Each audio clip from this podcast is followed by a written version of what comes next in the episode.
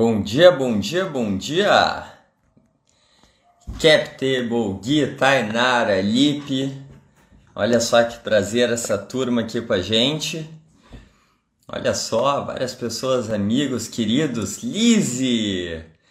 Que felicidade de ter vocês aqui. Marcelo Betuol. Pô, só fera aqui, hein? Já vou jogar o Guilherme Enck, que tá aqui no Instagram. Deixa eu achar aqui o Beto. Roberto Lopes, vou convidar ele também para participar aqui com a gente. Acho que ambos estão convidados, vamos ver se vai entrando. Fala, Gui! Fala, Felipe! Como é que estão as coisas por aí, cara? Tudo bem? Fala, Betão. E aí? Fala, Beto. Tudo bem? Tudo bom, Gui? Pois... Maravilha. Prazer Hoje o meu trabalho... Vocês, Coisa boa, cara. A gente está felizão com a tua presença aí. Loucos para te ouvir, loucos para te ouvir. E eu para ouvir vocês, né? Acho que vai ser uma bela conversa aqui entre nós. Agora, agora tá todo mundo falando isso, daqui a pouco é briga, porque assim, tem três caras que falam pra caramba aqui, daqui a pouco é briga para ver quem é que fala, quem é que não fala, um entrando na fala do outro, vai ser uma maravilha. Mas acho que essa é ideia Mas, do papo informal que nem esse, né, Felipe? É dedo no olho. Acho que da, da cintura, do, do pescoço para baixo vale qualquer coisa, mas o dedo no olho também, eventualmente, faz bem para discussão aí. Eu fiquei me perguntando aqui, gente... Felipe, que parte do mundo tu estás que tu entrou no vídeo aqui dando bom dia. Deve estar lá pro Hong Kong, Macau, Beijing. Tá no luxo homem, né? Se eu te disser que eu não almocei hoje, cara. Então, para ti ainda bom dia. Para ti ainda bom dia. Tudo exatamente. Certo. A gente respeita a tradição. Não... Exatamente, exatamente. Até vou ver que fica melhor com uma luz aqui que está aqui no meu rosto ou sem. Mas vamos lá, hoje a gente. Acho que assim está ainda melhor, né? E aproveitando aqui do meu a lado gente... também, vai fazer aquele teste básico aqui: áudio bom, vídeo bom, como é que estão as coisas? Tudo certo, tudo certo. Beleza, então vamos embora.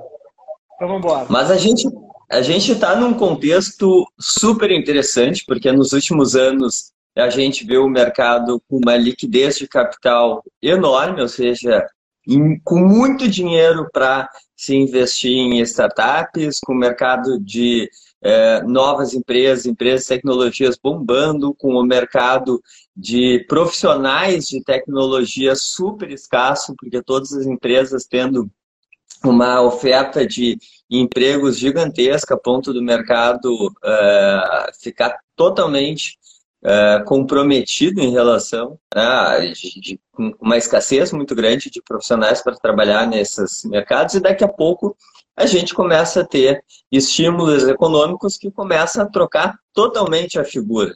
Né?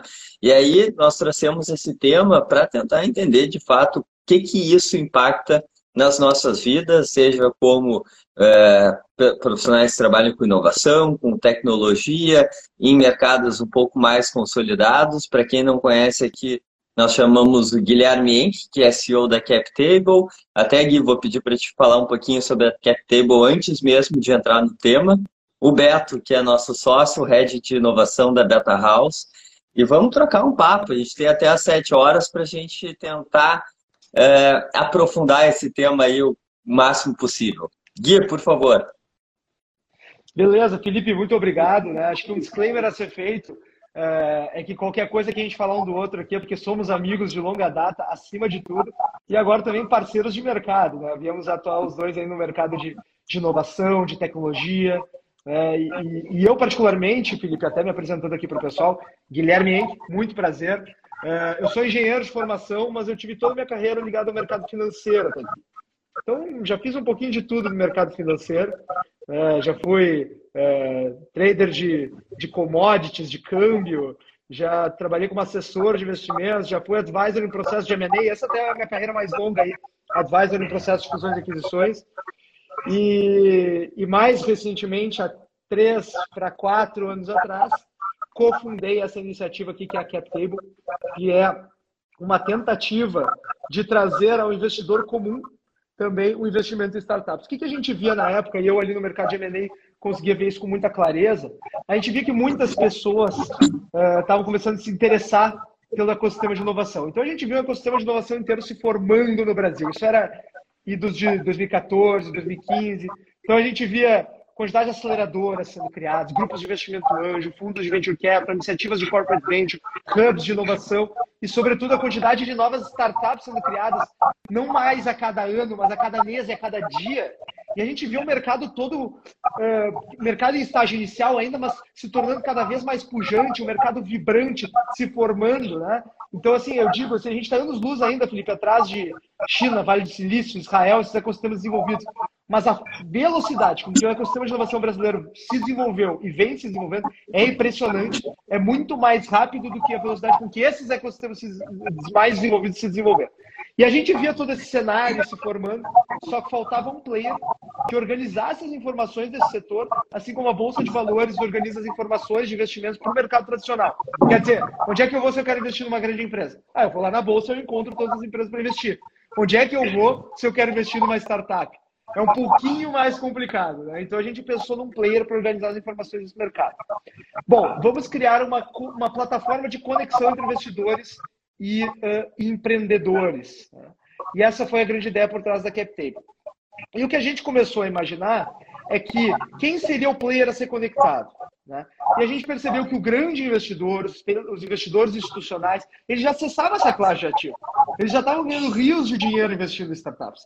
Quem não acessava essa classe de ativo ainda éramos nós, investidores comuns, que temos ali parte da nossa renda alocada, parte do nosso patrimônio alocado em renda fixa, parte do nosso patrimônio alocado em renda variável, parte em imóveis. E a gente gostaria também de ter uma parcelinha eh, nessa classe de ativo que a gente chama de Venture Capital, que é um nome chique né, para investimentos em startups. E aí que a gente cria o primeiro produto da CapTable, que é uma plataforma de oferta pública. E na sequência a gente cria mais dois, três, quatro produtos, mas sobre isso a gente pode falar mais na sequência para não me alongar demais a explicação aqui. Deixando um abraço aí para o nosso grande parceiro, Carlos Eduardo Aranha, aí, grande parceiro que entrou aqui na live e comentou aqui para nós. Maravilha. Obrigado, Gui. Obrigado pela tua introdução. E vou pedir para que o Beto é, sem delongas, já entre no assunto. Beto, o que, que tu está vendo de mudanças nesse mercado? Como é que isso está é, sendo percebido pelos nossos parceiros de negócio? O que, que tu vem é, tratando junto com, por exemplo, a iFood, que é um cliente nosso e que está demandando uma série de análises, estudos, etc., sobre o que vem acontecendo, né? Maravilha, maravilha. Eu vou tomar 30 segundos só para dizer que eu, sou um grande entusiasta de, de cap table e, cara, e, e o Felipe já começou a rir ele já ficou nervoso aqui. Vai ser 30 segundos, não mais do que isso. Mas, ô, cara, o, de alguma forma, a história da cap table se mistura com a minha história como advogado, que eu sou advogado de formação, e lá atrás eu era muito conectado com o Paulo Deitos no projeto daquilo que veio a ser hoje a CapTable. Então, cara, é muito legal. A gente brigou muito juntos em prol disso, no momento em que, cara, literalmente era mato para tudo que é lado. Eu lembro de reuniões que nós fizemos na CVM, saímos de lá instigados a redigir a instrução normativa sobre esse tema em 2012. Então, de fato, cara, é, uma, é, é, uma, é um tema que me toca muito e que eu acho muito legal de ver 10 anos depois isso, de fato, super desenvolvido e, e, e rodando de uma maneira muito legal. Então, cara, fantástico. Demais, assim, é, é, é, muito bom, cara, ver isso tudo acontecendo e assumindo um nível de maturidade importante também. Tem a tua mãozinha aqui também, então. tem, tem, de alguma forma tem, de alguma forma tem. Sensacional. Mas, cara, o que, que a gente está vendo, né, Beck? E, e, e, sim, o iFood é, é um cliente super importante que a gente tem trocado muito a respeito desses movimentos também.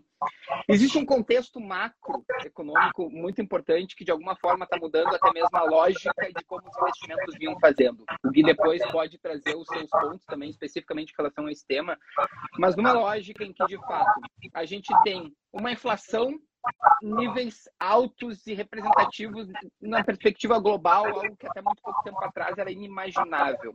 Uma taxa de juros de alguma forma aumentando também, que parece que aqueles investimentos de risco passam a ser fazer menos sentido do que até pouco tempo atrás se faz. E uma guerra em pleno um quarto de novo século já transcorrido, cara, isso tudo deixa todo mundo muito assustado, né? Então dentro dessa grande perspectiva mais macroeconômica, assim, nós começamos a ver fundos, aceleradoras, investidores muito mais preocupados com o desfecho disso tudo ou com a imprevisibilidade do que, que poderia acontecer. Que, cara, para aí. Era fundo orientando suas investidas a segurar dinheiro, eram outros fundos investindo muito, botando muito menos dinheiro do que estavam acostumados a pôr, expectativas de recebíveis por parte das, das empresas, sejam big techs ou mesmo de pequeno e médio porte, recebendo muito menos daquela expectativa inicial e é muito bacana porque dentro desse alvoroço e daquela, numa contra, num contraponto daquela abundância que a gente tinha até muito pouco tempo atrás, a lógica parece que começa a mudar. E daí aquela lógica até mesmo dos negócios que queriam crescer a todo custo, um crescimento agressivo, queimando caixa, independente do que fosse, para ganhar market share, market share, market share, numa lógica de que o winner takes all, parece que de alguma forma começa a mexer. E daí a gente vê novos conceitos de startup camelo que foca mais em sustentabilidade, foca numa cultura forte, foca em fato olhar para o resultado, começa a vir e, cara, a realidade é que a gente vive hoje, então, um momento que não se sabe se a gente teve um turning point e que aquela máxima de crescer, crescer, crescer a todo custo não vai mais acontecer, ou se daqui a pouco a gente deu uma travada para olhar para esses negócios mais sustentáveis, mas lá na frente daqui a pouco isso volta. Então, a realidade é que não existe resposta certa, mas um mercado que, de fato, num contexto absolutamente imprevisível, a gente precisa acompanhar muito de perto, porque isso impacta não só essas big techs e startups geral, mas os segmentos tradicionais também. Porque existe menos dinheiro na mesa.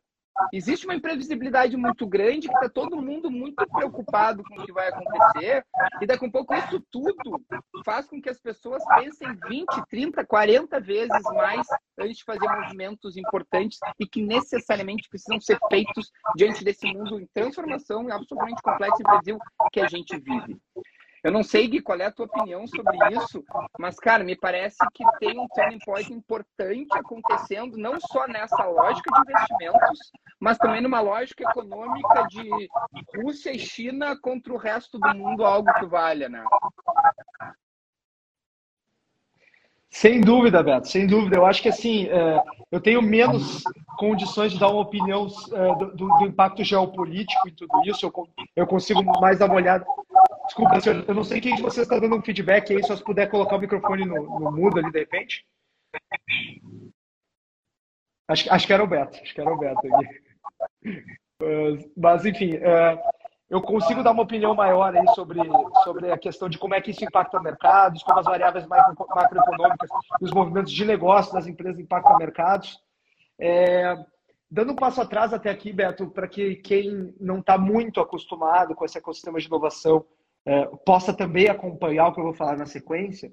É, bom, modelo tradicional, empresas tradicionais, elas têm o seu faturamento, do seu faturamento se deduz seus custos, suas despesas, sobra o bottom line, sobra o lucro, né, e elas podem usar isso para reinvestir na operação, né, ou ainda acima algumas linhas do lucro podem usar linhas de investimentos né, para expandir a sua, a sua operação, vamos ser mais assertivo aqui. É, uma startup ela decide fazer um pouquinho diferente. Por quê? Porque ela chega num formato de entrega do seu produto ou serviço que ele tem duas palavrinhas mágicas: repetível e escalável. Ele tem repetibilidade e escalabilidade. Ou seja, quando uh, o custo marginal tende a zero. O que, que é custo marginal? É um custo para eu entregar uma unidade a mais do meu produto, do meu serviço. Deixa eu dar um exemplo aqui para vocês. Pô, o Spotify, gosto, é um exemplo que eu sempre gosto de usar. Quem já me escutou falando por aí vai cansar de ouvir essa parte aqui. O Spotify deve ter gastado muito dinheiro, rios de dinheiro, para ter colocado absolutamente todas as músicas do planeta dentro dos seus servidores. Agora, uma vez que uh, essas músicas todas estavam lá, o custo de atender um cliente, dois clientes ou três clientes, ele é exatamente igual. O custo de atender 10 mil clientes ou atender 10 milhões de clientes ele é muito parecido, ele cresce na margem, ele não cresce na mesma proporção que as receitas. Então, ele criou uma forma repetível e escalável de entregar uh, o seu produto. Então, as startups elas criaram a seguinte lógica: deixa eu queimar todo o dinheiro que eu gero aqui para crescer. E além de queimar o dinheiro que eu gero, quem sabe eu não posso entregar participação societária em troca de capital de terceiros para investir mais ainda no meu crescimento. Porque lá na frente, quando eu tiver uma receita de 10 milhões, só para ficar no exemplo que eu dei do, do Spotify, né, de 10 milhões de clientes, sei lá, uma receita de, vamos imaginar um ticket médio aí de 10 reais, uma receita de 100 milhões de reais, aí eu seguro o meu crescimento e eu vou passar a vomitar a caixa, a vomitar lucro de uma forma nunca antes vista. Essa é a lógica das startups. E foi assim que foi feito uma boa parte do tempo. O que, que aconteceu? Os nossos amigos banqueiros centrais, aquela turma que não sabe cuidar da nossa moeda, decidiu fazer lambança. É, claro que eles têm os argumentos deles, eu tenho os meus, mas enfim, a turma decidiu emitir dinheiro a torto e a direito. E aí o que, que aconteceu? A gente começa a distorcer a tomada de decisão do empreendedor. O cálculo empreendedorial, o cálculo econômico passa a ficar distorcido.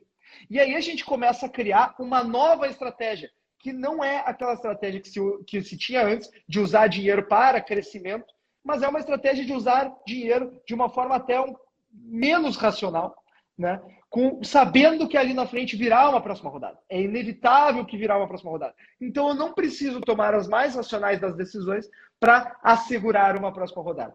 E aí, Beto, é o que me pergunto, pô, o período de cash burn acabou? Para quem não conhece termos do mercado, cash burn é justamente essa estratégia de queimar caixa para, com, a, com, com a ideia de crescer. Né? E aí eu comento, tem dois tipos de cash burn. A gente sempre teve dois tipos de cash burn. O primeiro cash burn é aquele cash burn da empresa saudável, que tem unit economics saudáveis, ou seja, que tem um custo de aquisição de clientes X, que tem um LTV, ou seja, o quanto de dinheiro um cliente deixa ao longo da sua vida útil como cliente no caixa da startup. Tem um LTV Y. Esse LTV é bem maior que esse CAC. Então, portanto, ele sabe que cada real que ele usa para adquirir cliente, ele está ganhando 3, 5, 10 reais em receita. Então, pô, o unit econômico saudável, né, uma, uma métrica saudável, ele sabe que ele pode e colocando mais dinheiro, crescendo sua base até chegar uh, uh, no momento de uma receita bastante robusta e poder desligar sua maquininha de crescimento e ser superavitário. Esse é o tipo 1 de cash burn. O tipo 2 de cash burn, que a gente viu predominar nos últimos anos, é aquele tipo de cash burn que é para contratar gente, para infraestrutura, para mostrar métricas para o mercado de que estamos com 800, 1.200, 1.500 funcionários. Né? Eu brinco, até estava brincando recentemente aí, para botar tobogã de um andar para outro da startup, para turma descer, botar bebedor de Red Bull, né? fazer todo aquele showzinho, aquelas, aquele, aquelas firulas né, que a gente viu acontecer ao longo desses últimos anos no mercado. Enfim, esse tipo de cash burn, felizmente, Beto, morreu e espero que nunca mais volte. Então, e o cash burn saudável, de queima de recursos, uh, para crescimento sustentável, e quando eu tiver uma crise, quando eu tiver um período um pouquinho mais difícil, eu desligo a maquininha de crescimento, esse eu espero que continue, porque esse crescimento calculado ele é importante para o mundo uh, das startups. É claro, todo mundo está com medo. Agora a gente não sabe o que diferenciar o cash burn 1 do cash burn 2. A gente vai tirar o pé. Vamos deixar as melancias se acomodarem para depois a gente a gente retornar. Então tem muito de market psychology aí. Todo esse inverno das startups, como tem se chamado, tem a ver com o aumento da taxa de juros, aumento do custo de oportunidade de capital. Claro que tem mas tem também uma psicologia de mercado aí que está todo mundo meio com medo esperando o que, que o outro vai fazer antes de se posicionar. Então, eu estou vendo dessa forma, Beto. É claro que a gente vai ter um arrefecimento, mas eu estou reputando um arrefecimento muito saudável, um arrefecimento que a gente que é necessário, uma seleção natural para a gente voltar a momentos de normalidade. Porque essa, esse excesso de capital nos levou para momentos que não eram normais, para momentos de tomada de decisão muito irracional da parte uh, do empreendedor. Cara, não, não tem como discordar em nenhuma vírgula do que foi trazido aí. E, e, cara, concordo em número, gênero e grau, em absolutamente tudo. E sim, acho que precisamos manter uh, essa perspectiva da escalabilidade, sem dúvida nenhuma, mas dentro dessa nova lógica, que me parece fazer muito mais sentido do que aquela questão que era muito mais ostensivo, parece muito mais para os outros, né, para o mercado, essas métricas meio malucas, assim, métricas até muito mais de vaidade do que efetivamente reais. Né? E eu acho que, que a gente começa a atingir até mesmo um nível de maturidade nisso, numa perspectiva global super importante, que eu acho que é super saudável também para o mercado. Fala, Beck, tu ia falar alguma coisa, desculpa. Acho que, Felipe, tá acho que estás no mudo. E a ressaltar justamente esse ponto de vista, esse viés positivo que uma mudança como essa possa gerar, porque talvez os múltiplos, né, a, a o volume de dinheiro exacerbado do mercado estava provocando empreendedores não tão empreendedor tem que fechar a conta, né? Mais cedo ou mais tarde, empreendedor tem que fechar a conta. Então, assim, estava provocando é, empreendedores, a lá Adam Millman, que acha que dinheiro nunca vai acabar, que é crescer, crescer, crescer, sem um dia pensar em que a conta tem que gerar.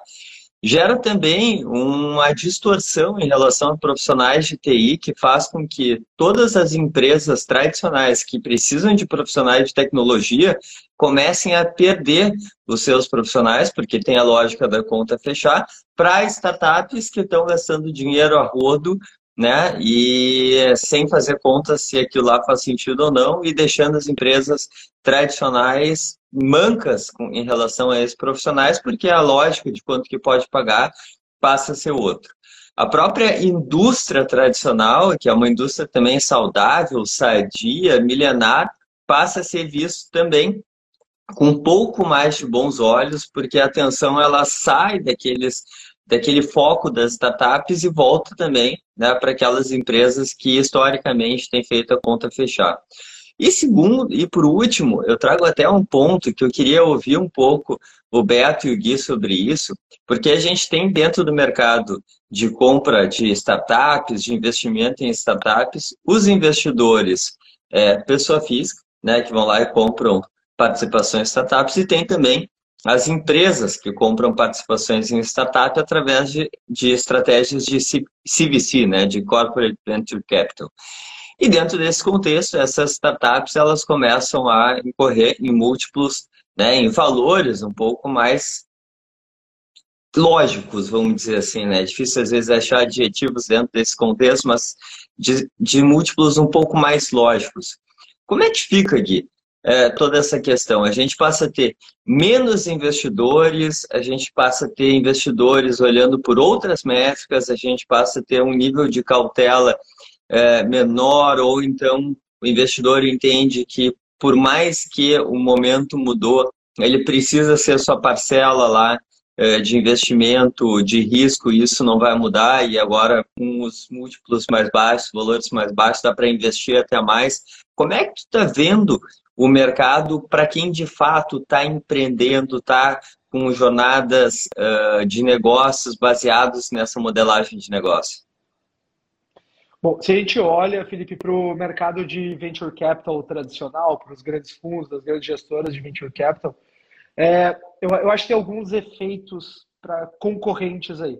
O primeiro deles é, sem dúvida, é, uma limitação do capital que está fluindo hoje para o venture capital. Uh, principalmente porque os, o, o, principal capital de venture capital que tem no Brasil é capital dos Estados Unidos, é capital de fora, que irriga o nosso venture capital aqui. Hoje é o principal fonte. E a principal fonte do, do venture capital americano, que por sua vez vem irrigar o brasileiro, é fundos de pensão e fundos de endowment. E uma alteração de meio por cento nas taxas de juros é, soberanas movimenta todos os modelos de alocação dessa turma, né, que vão tirar de ativos mais arriscados e transferir esse capital para ativos onde se toma menos risco, até porque agora, risk adjusted, vale mais a pena eu estar num ativo um pouco mais seguro, já que eu estou tendo uma rentabilidade marginalmente maior do que eu tinha antes. Uh, agora, a gente teve um ajuste maior do que meio por cento nas taxas de juros. Né? Então, imagina o que, que aconteceu com o modelo dessa turma aí. Né? Então, primeiro, tem menos capital indo irrigar os fundos que, que depois movimentam uh, o venture capital brasileiro. Agora, o que, que se diz que está acontecendo? Os fundos que estão fazendo o deploy do capital, ou seja, que estão fazendo os seus investimentos agora, eles captaram esse, esse capital há dois, três anos atrás. Um, dois, três anos atrás. Ainda no período em que esse capital era um pouco mais farto.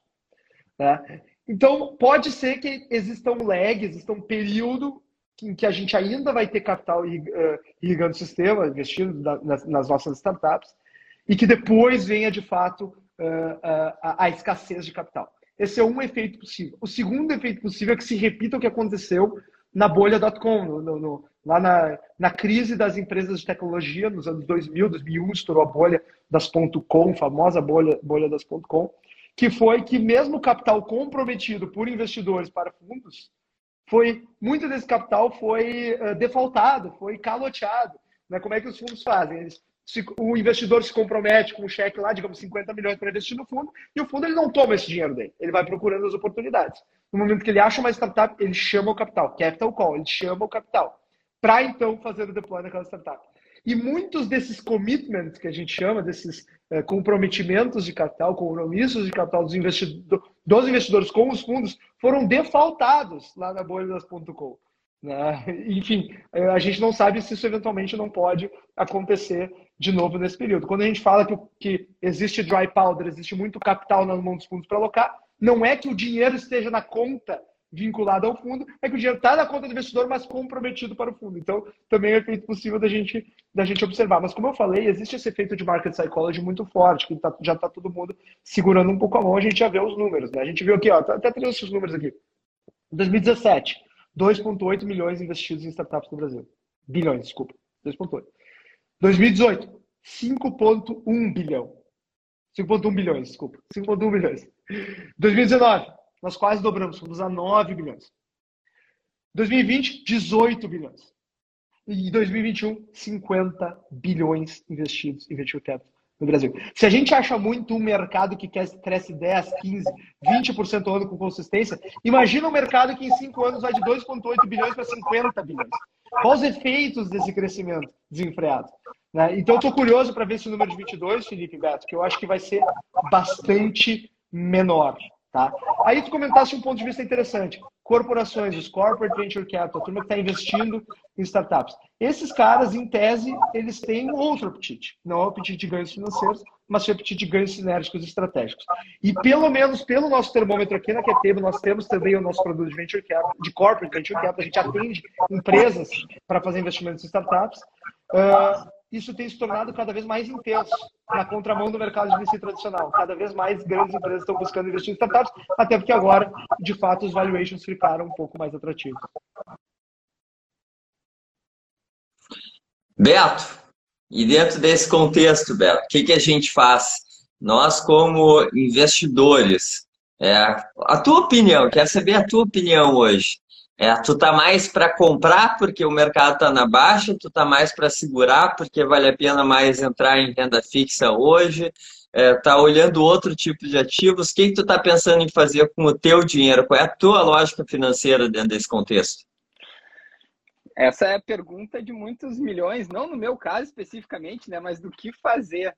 Cara, é, vamos lá, eu historicamente sempre fui uma pessoa muito mais para ser conservador do que arriscado. Eu conheço umas pessoas, uns caras aí que, que trabalham com 10, 20, 30 em cripto do seu investimento. Então, assim, cara, tem, tem, tem, tem, tem louco para tudo aí.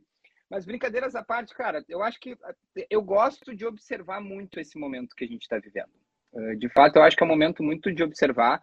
O, o Cadu, que estava por aqui, não sei se ele ainda está, pode trazer até algum relato de como SLC hoje se posiciona, né? E, e essa questão de investir por sinergia e para aprender, principalmente na borda do seu core, é uma coisa muito legal e que, pô, a gente conhece super bem aí o case deles e o quanto eles estão de fato aprendendo e gerando valor para dentro do negócio. Mas me parece que de fato a gente hoje precisa observar muito o que está acontecendo. Eu gosto muito da diversificação de investimentos e a CapTable é uma super plataforma para quem quer começar a experimentar isso e fazendo um jabá aqui não pela presença do Gui, mas muito mais pelo contexto de, das pessoas começarem a, a, tangibilizar um pouco mais como é que funciona esse mercado, numa perspectiva menor do que daqui um pouco colocando dinheiro na bolsa, que tem um controle ainda mais distante, mas sendo efetivamente de alguma forma sócio de negócios que tem uma possibilidade de ganhar escala e, consequentemente, trazer um resultado financeiro também super importante. Mas eu, vejo, sem fugir da pergunta, né, Beck, e, e, e, tentando ser bem objetivo, assim, me parece que sim, a gente está vivendo um momento de virada super importante. Eu, eu, eu, acredito muito, eu concordo, como eu falei, com todas as, as palavras que o Gui trouxe, nessa lógica de que, cara, aquilo de, de cash burn para crescer, crescer, crescer, ganhar número de usuários e tudo mais, não parece fazer sentido. Se até pouco tempo atrás as poucas vozes que traziam isso para a mesa eram abafadas pela abundância do mercado, hoje em dia parece que sim, a galera está olhando mais para isso. E eu não sei o quanto a gente não começa a preparar o mercado até mesmo para as novas gerações que vêm com uma pegada muito mais de sustentabilidade, de olhar para impacto, de olhar para entrega de valor no final do dia, do que simplesmente um crescimento exponencial com, com CEOs cheio de pirotecnias e, e extravagâncias. Né? Então, me parece que hoje a gente deve observar se valer de alternativas de investimento que tem muitas coisas boas, e mais uma vez, eu acho que a Apteba é uma super plataforma para quem quer começar a experimentar isso verdadeiramente, mas que a gente parece estar tá virando o, a chave para um momento muito especial de maturidade, de negócios que entregam valor, mas que além de entregar valor, retirar atritos importantes na jornada, entregar experiência foda, no fim do dia devolve dinheiro para seus investidores. São negócios efetivamente sustentáveis. E me parece que a tendência é de cada vez mais os negócios se direcionem para essa, essa linha. Legal, Beto. É, acho que tu trouxeste aqui boas palavras, maturidade, valor. É, eu trago mais uma, né? A, facilidade de encontrar profissionais de tecnologia que certamente não vão ficar sem seus empregos, mas talvez com é, valores e que acabam representando muito do custo das empresas, talvez um pouco mais saudáveis, mais corretos e, e, eu vou te trazer aqui, dentro desse meu contexto, eu que sempre achei startup um ativo muito inflacionado, eu fico muito mais comprador agora do que de fato eu era há pouco tempo atrás. Eu sempre gostei muito desse movimento, mas sempre achei realmente qualquer empresa lá de PowerPoint valia um milhão de reais, qualquer empresa minimamente com MVP rolando, era 2, 3, e poxa, o que que 100 mil reais faz com, ou 200 ou 300, etc., compra uma parcela muito pequena de uma empresa que ainda se provou muito pouco. E eu acho que agora a gente começa a ter alternativas mais maduras, com empreendedores é, mais organizados em relação aos seus objetivos e um custo para operar essas empresas talvez é, mais de acordo com a realidade, principalmente quando a gente fala de custos de profissionais de tecnologia. Guia, tu está comprando ou vendendo startup nesse momento, Guia? Eu estava comprando antes e eu sigo comprando com mais afinco ainda agora nesse momento. Eu acho que, sem dúvida, nós vivemos um momento de valuations inflados uh, no passado. Só que dizer que os valuations estavam inflados é, obviamente, uma generalização.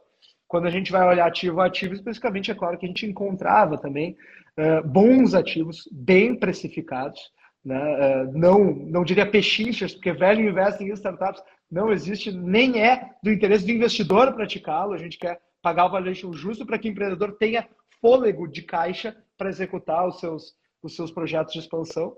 Né? Uh, então, encontrávamos ativos a bons preços, embora a generalização do mercado sim dava conta de valores muito esticados. E agora a gente está encontrando boas startups a bons valuations novamente, porque não tem os fundos dispostos a pagar por qualquer coisa competindo por aquele ativo. Então hoje está tá mais fácil, está mais fértil. E eu concordo com o ponto de, de negócios é, que sejam autossustentáveis, negócios que tenham maturidade, que tenham entregas robustas, eu só acrescentaria que, da minha parte, eu ainda acho que justamente aquele negócio que for maduro, que for bem gerido e que for sensato, vai poder se dar o luxo de incorrer em estratégias uh, de queima de caixa, eventualmente para crescer mais rápido. Com o pé no chão, sabendo onde está fazendo depósito de capital, né? E com total possibilidade de desmobilizar a estrutura colocada. O que a gente viu acontecer foi estruturas sendo montadas que não podiam ser desmobilizadas no curto prazo. Né? Tá aí os layoffs de 200, 300, 400 funcionários para nos, nos mostrar isso. Né? Uh, agora, o cash burn bem feito, utilizado como estratégia, ele pode ser uma boa arma para startups crescerem mais rápido. Startups maduras, que têm uma entrega de valor para a sociedade e que são bem geridas pelos seus empreendedores. Muito bom, Gui, muito bom. Vocês sabem que a gente está começando a rodar uma série dentro da, da Beta House, em que cada mês a gente tem um assunto macro. Setembro agora a gente vai entrar em estratégia, até já deixo o convite de todos aqueles que estão assistindo é, aqui, que também vão assistir depois é, a gravação, seja no nosso Instagram, no nosso Spotify e também no nosso YouTube. A Tainara, que é a nossa rede de marketing, está é, fazendo um trabalho excepcional, dando visibilidade não só nos convites, mas também no compartilhamento desse conteúdo, junto com o Lipe, que é nosso é, Community Manager dentro, dessa, dentro da Beta House. E dentro desse contexto, a gente falando de estratégia, penso, pergunto para vocês, o que, que vocês veem como estratégias de inovação dentro desse período? Isso muda? Isso não muda? É, a gente passa a ter aí um viés diferente dependendo do capital. O que, que muda ou não muda dentro do contexto para aquelas empresas que querem inovar já aproveitando que nós estamos buscando mais objetividade, em vez de lives de uma hora, a gente está fazendo de 40 minutos, vamos até às 7 hoje. Então, Beto, o que, que tu está vendo dentro do contexto do mercado mais tradicional? Maravilha. Eh, eu vejo muitas vezes, num contexto de imprevisibilidade como esses, a maioria da galera querendo segurar. Né? O freio de mão tende a puxar num contexto imprevisível como esse, principalmente o contexto de, de, de guerra uh, Rússia e Ucrânia. Mas por mais paradoxal que isso possa parecer, cara, esse é o momento de realmente acelerar mais, arriscar mais. Uh, quando começou a pandemia, nós cunhamos, né, Beck, aqui na Beta House, uma frase que é nunca o não arriscar foi tão arriscado. E diante desse cenário que a gente vive, cara, isso se reforça de uma forma ainda mais potencializada. Porque nós precisamos cada vez mais experimentar um pouco mais do mercado onde a gente está inserido, das bordas do mercado onde a gente está inserido, abaixar a guarda para que a inovação efetivamente aconteça, e para isso a gente precisa olhar cada vez mais. Né? Não é de hoje que eu venho falando que inovação não é mais tendência, mas cada vez mais pendência. E no atual contexto que a gente vive, eu não tenho dúvida nenhuma de que é cada vez mais importante entender a fundo o seu cliente, os comportamentos do seu cliente, desenhar as estratégias a partir disso, muito mais do que inferências suas ou olhando para trás, projetando o futuro a partir de métricas do passado. E somente nesse contexto nós teremos capacidade de ser cada vez mais protagonistas e cada vez mais relevantes dentro do segmento onde estamos inseridos, independentemente do segmento. Então, assim, pode parecer que o movimento natural é de frear, quando na verdade agora é o momento de realmente acelerar assim, tentando ser muito objetivo, eu acho que essas são as palavras e as dicas que todo e qualquer negócio tradicional precisa necessariamente olhar. E aí, Gui, é por aí mesmo? É acelerar a inovação ou é frear a inovação? Temos que acelerar, né, Felipe? E, e, Beto, eu gostei muito do inovação não é tendência, é tendência. Achei muito bom. E, e eu vou puxar aqui, complementar o que o Beto falou, que eu concordo 100% né, puxando um pouquinho a brasa para o meu assado, porque eu acho que as grandes empresas americanas, eh, no Brasil a turma está começando a se dar conta, mas as grandes empresas americanas, todas elas já se deram conta que um, para investir em inovação, muito melhor do que eu alocar budgets milionários dentro do meu setor de P&D, jogar um monte de doutor em vários setores lá dentro, fechados, né, para bolar soluções que o mercado nem sabe se quer. Né? Melhor eu estar tá conectado com o que está acontecendo no mundo, melhor eu estar tá fora, circulando por aí, sabendo o que está acontecendo no planeta e me conectando com empreendedores, com pequenas estruturas ali que a gente chama de startups, né, que estão na vanguarda do desenvolvimento de novos métodos, novas tecnologias, novas técnicas etc.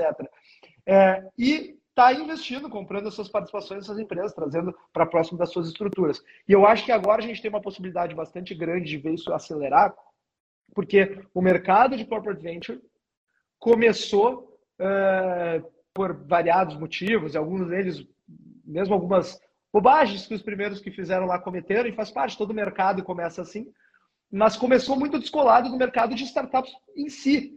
As startups elas tinham uh, até de certa forma um pouco de preconceito, um pouco de medo de se aproximar das grandes corporações, e a gente vem vendo isso paulatinamente sendo quebrado. E agora que essas startups não conseguem eh, se satisfazer completamente apenas com o mercado de venture capital tradicional, elas vão ter que se aproximar das startups, elas vão ter que estar tá mais próximas uh, dos grandes uh, play, play, dos, desculpa, vão ter que se aproximar das corporações, estar próximas dos grandes players de cada um dos seus setores para conseguir uh, crescer, ter acesso à estrutura, ter acesso a recursos. Isso vai ser muito saudável. Esses mercados se imiscuindo vai ser, enfim, muito produtivo para a geração de riqueza no Brasil e no globo.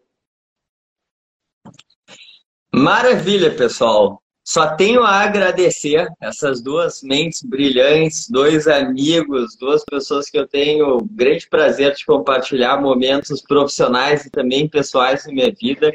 É, quisemos trazer aqui, a gente não combinou as pautas justamente para a gente poder trazer aqui é, visões diferentes, ideias é, diferentes, mas de qualquer forma eu acho que a gente teve uma conclusão final que foi parecida dos três, em que esse é um momento em que é um momento de oportunidades e que deixar de inovar por conta disso, nem pensar, né? Até porque é justamente quando a gente está saudável como negócio que a gente pode se dar, entre aspas, o luxo barra a obrigação de pensar no futuro e aqui entra o nosso papel de contribuir, seja através de consultoria, seja através de educação corporativa ou imersões, que é o caso da Beta House, ou como uma plataforma de investimento em startups, como a CapTable, que pode funcionar muito bem tanto para pessoas físicas quanto para empresas que queiram inovar através desse tipo de investimento. E fica aqui o nosso convite para que todas as empresas e pessoas sejam protagonistas desse movimento de transformação. Beto, Gui, querem dar um alô final? Cara, só quero agradecer a participação da galera aí. Gui, mais uma vez, prazerzão falar contigo, te ouvir, cara. Foi realmente, assim, acho que em super pouco tempo deu para aprender bastante e sensacional. Obrigado, cara. Obrigado mesmo. Roberto, eu que agradeço, pô, foi sensacional aqui trocar ideia contigo. Eu, eu concordei com 100% do que tu falou, assim não tem nem graça. Pô, a gente, né, né, Felipe, a gente não ficou faltando, a única coisa que ficou faltando aqui foi aquela briga, né, que a gente tinha combinado de fazer, né, o dedo no olho e tal, que a gente tinha combinado de fazer lá no início da live, mas não tem problema, a gente deixa para a próxima live aí mas aí não pode faltar. Eu queria agradecer vocês aí da Beta House pelo convite. Para mim é um super prazer. Eu sou fã da Beta House, vocês sabem disso. Acompanhei também um pouquinho da gênese né, do negócio. Tive sempre conversando bem próximo aí do Felipe. É, então, sensacional ver vocês, tudo que vocês alcançaram, o nível que vocês estão, gerando valor, muito valor para muita gente aí na sociedade. E da minha parte, só posso agradecer e me deixar à disposição para participar sempre que convidado. Vai ser um prazer, estarei aqui com vocês. Uh, e deixar o um convite para o pessoal que está vendo a live pelo Instagram da CapTable seguir a Beta House, para o pessoal que está vendo a live pelo Instagram da Beta House, da Beta House seguir a CapTable. E eu, no meu Instagram pessoal, tenho postado aí algumas análises, algumas visões de mercado, arroba Guilherme Enck, Enck é E-N-C-K. Então também encontro vocês lá se quiserem. Tiverem dúvidas sobre investimento em startups, eu respondo todos os directs, podem ficar à vontade para me mandar por lá. E no mais, pessoal, só dar boa noite para todo mundo e agradecer a todo mundo que tem nos assistindo, nos acompanhando até aqui. Maravilha, Gui, maravilha, Beto. Obrigado, pessoal, todo mundo que esteve aqui. É, foi um prazer compartilhar essa conversa com vocês e fiquem ligados aí que na sequência a gente tem outros papos fantásticos como esse. Um abraço, um beijo a todos e até a próxima. Valeu, Gui, valeu, Beto, valeu, pessoal. Até a próxima. Valeu.